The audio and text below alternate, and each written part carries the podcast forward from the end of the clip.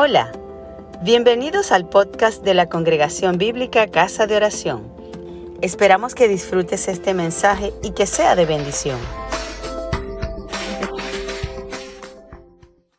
Vamos a la palabra del Señor por un breve instante en Filipenses, el capítulo 2, los versículos 12 eh, al 30. Filipenses 2, del 12 al 30 si pueden, búsquelo allí en sus Biblias. Yo igual voy a compartir mi pantalla.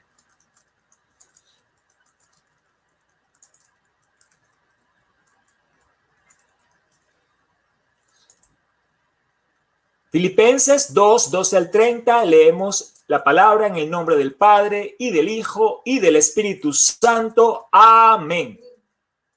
Por tanto, amados míos, como siempre habéis obedecido, no como en mi presencia solamente, sino mucho más ahora en mi ausencia. Ocupaos en vuestra salvación con temor y temblor, porque Dios es el que en vosotros produce así el querer como el hacer por su buena voluntad.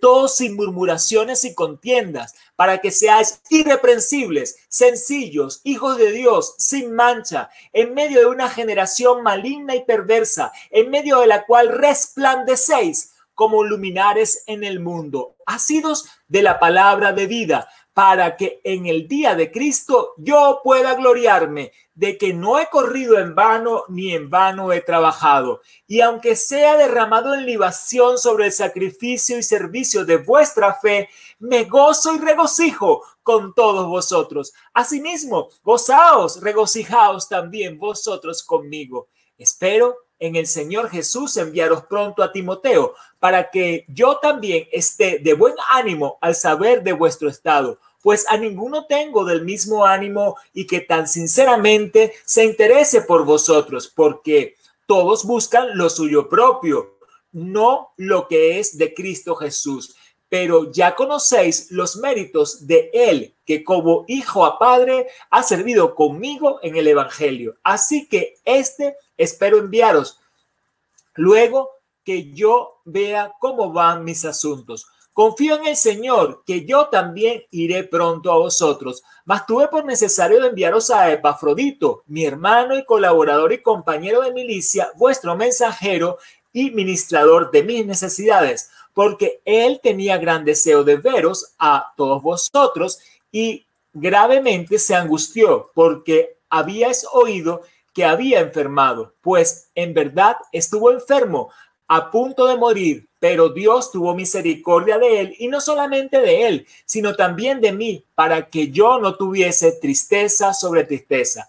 Así que le envío con mayor solicitud, para que al verle de nuevo os gocéis y yo esté con menos tristeza. Recibidle pues en el Señor con todo gozo y tened en estima a los que son como él porque por la obra de Cristo estuvo próximo a la muerte, exponiendo su vida para suplir lo que faltaba en vuestro servicio por mí.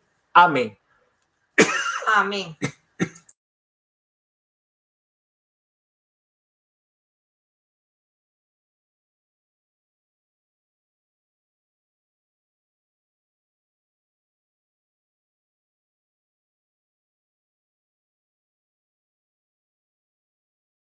Amén. Amén. Disculpen, tuve que tomar un poquito de agua. Qué hermosa palabra donde el Señor nos recuerda que nosotros somos luminares del mundo. Mis hermanos, estamos llamados a brillar, a resplandecer en medio de tantas tinieblas que hay en el mundo. Nosotros tenemos que resplandecer, resplandecer haciendo la voluntad del Señor y siéndoles fieles completamente. Dice aquí que seamos irreprensibles, sencillos, hijos de Dios sin mancha, en medio de una generación maligna y perversa. Así estamos, una generación maligna y perversa. Pasaba ya en aquel tiempo apostólico, generación maligna y perversa. Más aún en este tiempo.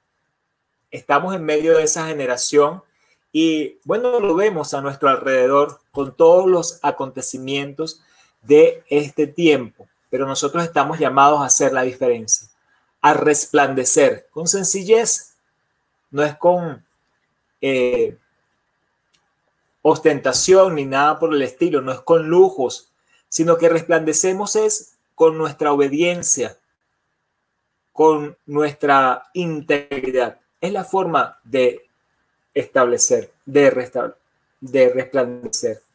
Así que esto es una invitación para nosotros a que sigamos firmes en el Señor. Acá nos habla también del el buen testimonio de dos colaboradores de Pablo, Timoteo y Epafrodito, hombres de buen testimonio a los que Pablo le podía confiar sus asuntos. A la distancia, no podía él en ese tiempo visitar a los filipenses. Recuerden que estaba preso, pero confiaba en estos hermanos emisarios, compañeros de milicia. Nosotros debemos ser como ellos, como Timoteo, como Epafrodito, personas confiables que podamos eh, continuar la obra del Señor, en quien se pueda depositar esa confianza de ir a los discípulos, de ir a llevar un servicio, una ministración, y que tengamos ese testimonio como lo tenían estos hermanos. Para Pablo, enviar a Epafrodito, enviar a Timoteo, era casi como ir él mismo, por ese nivel de confianza que tenía en el Señor, por ese nivel de identificación, porque estos eran hombres íntegros y hombres que se habían dado por completo también a la obra de Dios y se habían identificado plenamente con la visión de Pablo.